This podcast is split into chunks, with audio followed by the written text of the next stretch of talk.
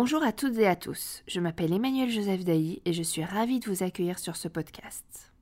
Étonne-moi est un podcast qui vise à mettre en avant des travaux de recherche et des visions terrain autour des sciences cognitives au service des transformations. Dans une démarche prospective, il donne la parole à des chercheurs et à des dirigeants sur leurs travaux et leurs retours d'expérience. L'objectif est de donner des clés et de faciliter la prise de recul sur la transformation, en particulier sous l'angle humain. Bonjour Anne Le Bonjour. Alors vous avez commencé votre carrière chez Veolia euh, en 1999 dans les métiers de l'environnement. Vous êtes aujourd'hui directrice générale recyclage et valorisation des déchets de Veolia France. Vous avez fait euh, toute votre carrière dans le domaine de l'économie circulaire, de l'efficacité énergétique, de la gestion des déchets et du traitement de l'eau. Et pour cela, vous avez travaillé dans différents endroits du monde, alors au Maroc ou encore aux Émirats arabes unis pour euh, travailler dans des infrastructures liées à l'environnement. Alors déjà, un grand merci Anne d'avoir accepté euh, notre invitation et je suis vraiment ravie de vous accueillir au micro de ce podcast. Également, c'est avec plaisir. Merci. Alors, j'ai une première question que j'ai envie de vous poser, c'est qu'est-ce qui vous a attiré il y a déjà plus de 20 ans vers euh, un sujet très prometteur aujourd'hui qui est le sujet de l'économie circulaire et de l'efficacité énergétique? Alors, qu'est-ce qui m'a attiré euh, je, ne sais pas bien quand on termine ses écoles d'ingénieur et qu'on n'a pas, comme aujourd'hui, une forme d'urgence climatique, de prise de conscience aiguë euh, du besoin de, changer nos habitudes de vie pour sauver la planète. Euh, en fait, on essaye plusieurs choses et moi, je suis un petit peu tombée dedans quand j'étais petite. je suis arrivée effectivement dans ces métiers-là un peu par hasard, mais alors dès qu'on y met un pied, en général, on n'en sort plus. À l'époque, pas tant parce qu'on est déjà dans la proposition de solutions pour euh, l'environnement, mais plutôt parce qu'on se sent utile. Moi, j'ai commencé ma carrière dans le traitement des déchets, et à l'époque déjà, euh, une conscience globale de tous nos collaborateurs, de leur utilité par rapport euh, à la ville, par rapport à l'environnement, par rapport au risque de pollution. On était plus là. Puis les métiers se sont transformés. Et puis moi, j'ai continué ma carrière dans l'eau, dans l'énergie, mais toujours avec ce sentiment d'utilité qui est incroyablement exacerbé aujourd'hui, évidemment, avec, euh, avec euh, le changement climatique. Hmm, bien sûr. Et alors, vous, vous parliez de transformation, justement. J'ai envie de vous demander ce que vous avez retiré de la grande transformation que vous avez menée dans votre entité? Alors c'est assez amusant parce que comme je vous le disais, moi j'ai commencé ma carrière chez Veolia dans le traitement des déchets. Et puis euh, j'ai fait mon petit bonhomme de chemin et je suis revenue il y a de ça trois ans dans ce même métier. En tout cas, euh, dans ces mêmes activités, sauf que le métier, lui, il a changé. Le métier, il s'est transformé profondément parce que la société s'est transformée profondément. C'est-à-dire qu'il y a 25 ans, quand j'ai démarré, euh, eh bien, on avait une activité assez linéaire je collecte vos déchets, puis je regarde ce que je peux faire avec, et globalement je traite, je traite des pollutions. Aujourd'hui, on est rentré vraiment dans une économie circulaire et la transformation que j'ai pu opérer dans cette société euh, en y revenant il y a trois ans, eh bien, c'est d'inverser complètement la chaîne de valeur. On n'est plus sur une société de services qui enlève vos poubelles, on est devenu un producteur industriel de matières premières recyclées et d'énergie produite à partir de déchets. Et c'est toute la chaîne d'entreprise qui s'est restructurée pour servir cette société qui attend de nous aujourd'hui pas juste de la propreté, mais vraiment de l'économie circulaire. Et est-ce qu'il y a un prisme euh, français à ça? Quelle différence vous avez perçue à travers vos différents postes à l'étranger hein? Alors il y, a, un prisme français, il y a un prisme européen euh, en tout cas, puisqu'il y a une vraie euh, volonté au, niveau, au niveau des autorités, au niveau de l'État, de mener ces politiques vers la transition écologique, vers la transition énergétique aussi, puisqu'on y contribue fortement. une vraie volonté européenne, mais mais un changement euh, mondialement perçu euh, avec des façons d'adresser le sujet euh, assez, assez différentes d'un pays à l'autre. Mais si j'ai pu, au cours de ma carrière, comme ça, pratiquer mon activité dans différentes géographies, c'est aussi parce que ces solutions que Veolia apporte, ben, elles sont utiles. Elles sont utiles partout. Hmm. Et justement, comment est-ce que, d'après vous, dans, dans votre vision, le principe de circularité pourrait s'intégrer davantage dans une approche sociale, sociétale, écologique euh, dans nos sociétés. Alors le, principe de circularité, il est euh, encore, je à adresser pleinement. On a longtemps finalement responsabilisé le consommateur sur euh, ce qu'il achète, pourquoi faire, ce qu'il en fait, et puis quand c'est un déchet, euh, finalement, comment est-ce qu'il va se comporter. Pour moi, euh, l'économie circulaire aujourd'hui n'est pas un sujet euh, de consommateur et n'est pas qu'un sujet de geste citoyen. Je pense qu'il faut qu'on arrête de culpabiliser les gens pour savoir si euh, ce qu'ils ont acheté c'est bien et pour savoir si le déchet ils l'ont mis au bon endroit. En fait, le consommateur, il consomme ce qu'on lui donne à consommer. Donc il faut que l'industrie, les metteurs en marché, se mobilisent massivement pour donner aux consommateurs des choix qui soient plus vertueux vis à -vis de l'environnement. Alors on entend beaucoup parler des emballages, évidemment, mais, mais, pas que. Euh, et il faut que ce choix il soit aussi compatible avec l'ensemble des niveaux de vie, le pouvoir d'achat. On le voit en ce moment. Il y a trois ans, l'urgence climatique, euh, c'était euh, l'absolu. Pendant la Covid, la protection de mon environnement immédiat. Et puis d'un coup, avec la guerre en Ukraine, le pouvoir d'achat reprend le dessus. Et, et là, le geste environnemental, eh bien, il se perd déjà un peu. Donc, L'économie circulaire, elle ne peut se mettre en place que si l'ensemble de l'écosystème se mobilise. Euh, bien sûr, le consommateur, c'est très bien, il faut qu'il soit informé, il faut qu'on continue à lui donner à consommer des choses qui sont plus vertueuses pour l'environnement. Mais l'économie circulaire, c'est un sujet industriel. Il faut que les industries consomment des matières premières recyclées. Il faut qu'elles verdissent leur énergie en arrêtant les énergies fossiles pour passer à d'autres alternatives. C'est énergie renouvelable évidemment, mais l'énergie issue du déchet, pourquoi pas et puis, euh, et puis que le système global se mette en œuvre. En fait, aujourd'hui, on recycle peu, trop peu, parce qu'on euh, a du mal à collecter, massifier, euh, retomber sur euh, des matières qu'on va en grand volume pouvoir remettre sur le marché. Donc c'est tout un écosystème qu'il faut mobiliser pour que l'économie circulaire émerge vraiment.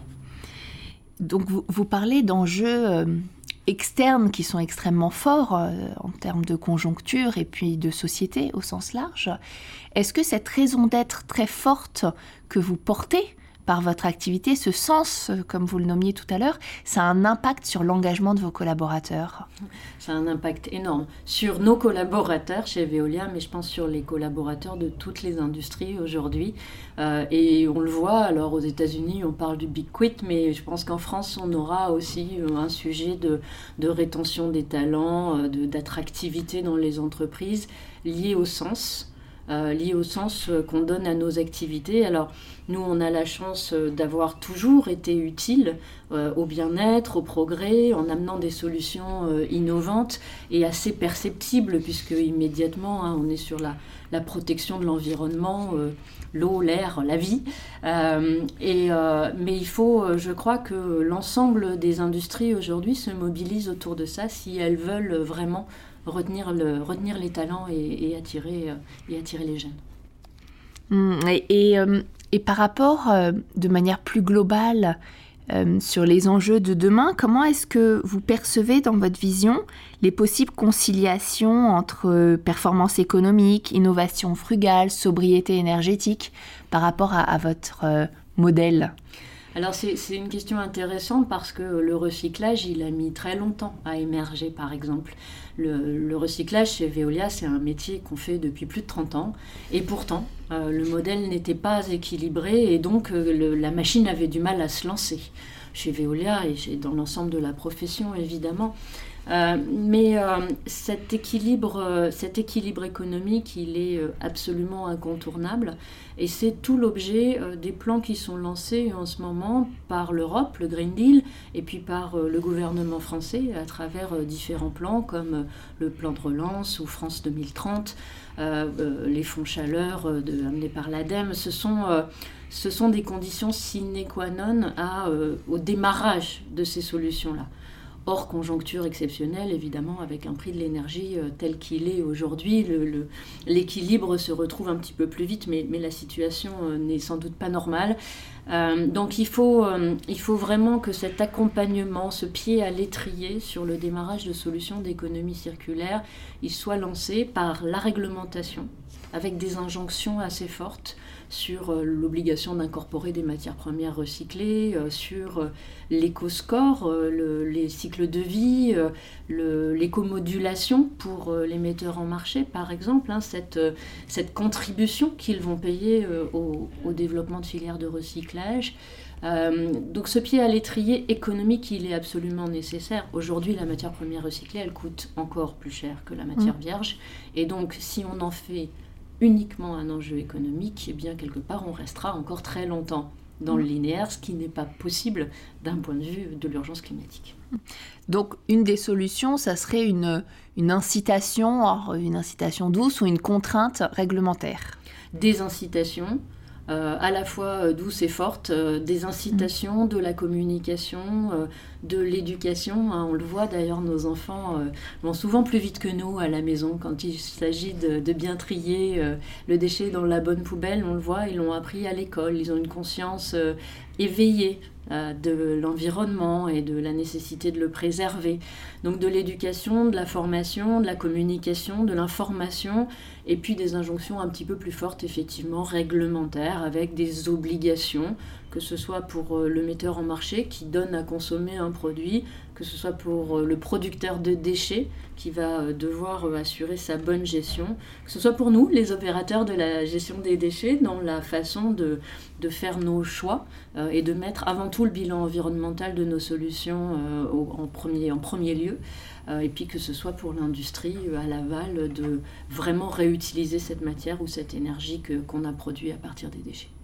Et est-ce qu'on aurait en Europe ou dans le monde d'ailleurs au sens large des rôles modèles sur des pays qui ont été fer de lance sur ces sujets? Alors il y, a, des pays qui se sont mobilisés très tôt autour du recyclage. Je pense à l'Allemagne évidemment, je pense aux pays du Nord aussi, hein, puis euh, sur l'énergie. sont, sont, tout à fait exemplaires. Mais je crois qu'il faut faire très attention aussi euh, à respecter euh, la, culture locale euh, et des fois même territoriale. Vous ne pouvez pas en France amener les mêmes solutions à Paris et puis en province, en milieu urbain ou en milieu rural. Donc il faut toujours faire attention et moi je l'ai vécu en partant à l'étranger aussi dans, des, dans des pays assez différents culturellement du nôtre. Il faut faire attention à adapter les solutions à la culture locale, aux exigences, euh, au territoire, parce que sinon, en fait, vous êtes purement et simplement dans l'injonction, l'obligation, ce qui est rarement très durable. Hmm. Donc il y a un prisme fort quand même d'intelligence situationnelle dans les démarches euh, mises en place et en tout cas de compréhension euh, socio-démographique de ce qui se joue. Vous avez en, fait, euh, je, parlais tout à l'heure de pouvoir d'achat. Bien sûr, ça, ça va être euh, un enjeu très fort. Vous ne pouvez pas euh, attendre la même chose suivant les niveaux économiques des pays. les infrastructures sont extrêmement chères. Il faut savoir les financer, les porter, les accompagner, les entretenir. Donc, il faut que ces choix-là, au niveau de l'aménagement du territoire, soient adaptés. Euh, au niveau de la, gestion au quotidien, euh, il faut aussi tenir compte de la culture. Moi, j'ai vécu longtemps en monde arabe. En monde arabe, l'eau, euh, c'est la pureté. L'eau, on la consomme volontiers, c'est aussi culturel et religieux. et donc, quelque part, essayer de, de restreindre certains usages de l'eau, ce serait très compliqué parce que culturellement, c'est complètement antinomique.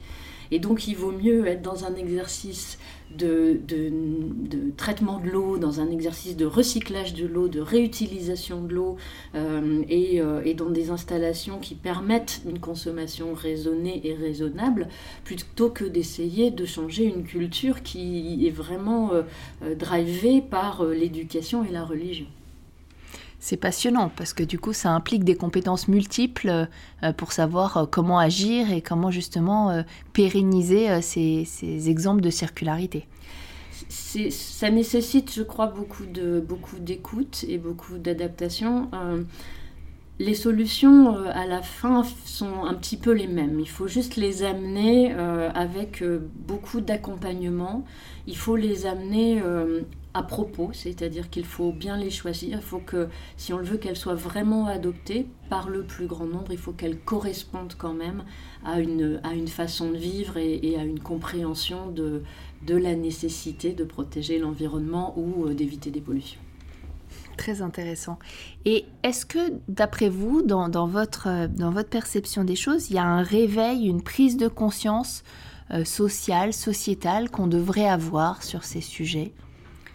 Il y a une prise de conscience euh, qui, a eu lieu. Moi, je l'ai vu en rentrant en France, justement, après 12 ans d'expatriation.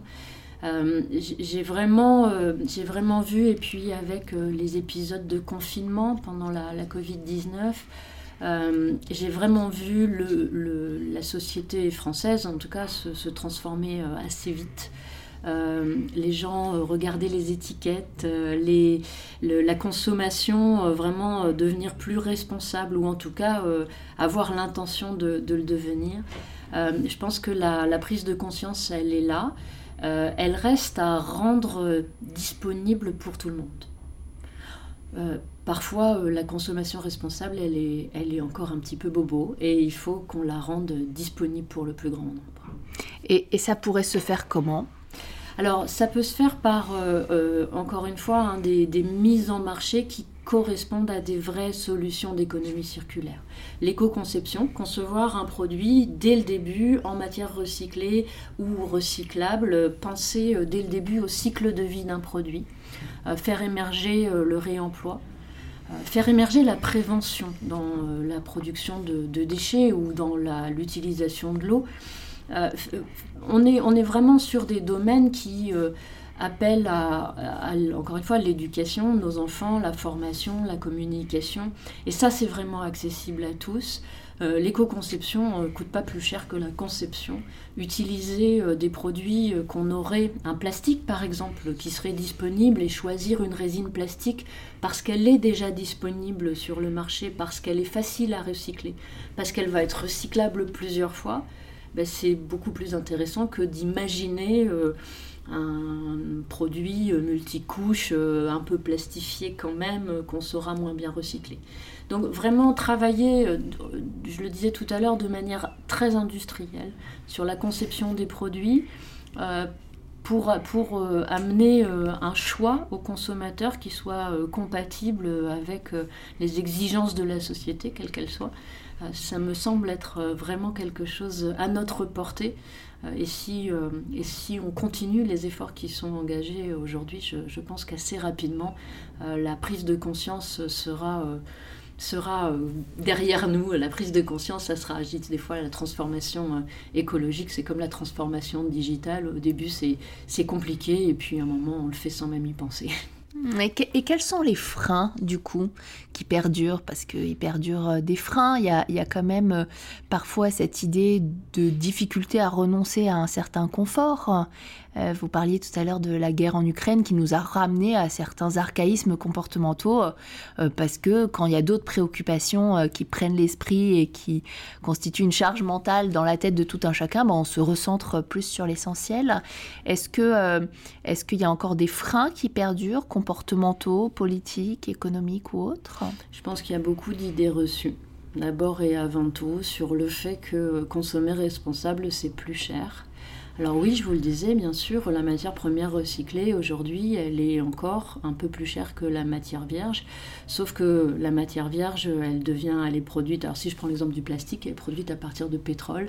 Le pétrole, euh, c'est cher, ça fluctue, ça voyage. Euh, et à partir de là, euh, il faut que les injonctions gouvernementales, les modèles économiques s'équilibrent mais euh, se dire que c'est euh, entrer dans un modèle d'économie circulaire, c'est renoncer au, confort et au progrès, je pense que c'est une idée reçue qu'il faut absolument stopper. nous, au quotidien, chez Veolia, nos solutions sont là pour amener du progrès et du bien-être, une, qualité de vie meilleure pour tous. et je suis convaincue que ça n'est pas renoncer au confort et au progrès que d'entrer dans des modèles d'économie circulaire. Passionnant. je, partage cette, cette, perception et cette conviction.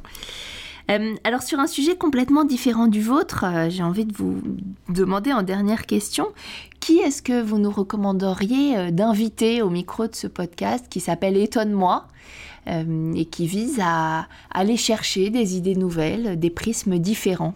Hum.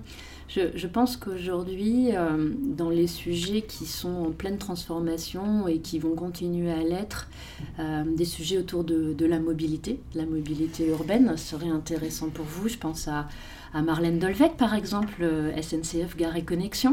Mmh. Aujourd'hui, les choix du voyageur, la façon de voyager, la prise en compte de l'empreinte carbone dans le voyage, pour revenir sur nos sujets. Voilà, je pense que les sujets de la mobilité sont des sujets qui vont beaucoup évoluer dans les années qui viennent passionnant. Je me réjouirais de, de l'interviewer au micro de ce podcast euh, si elle accepte l'invitation.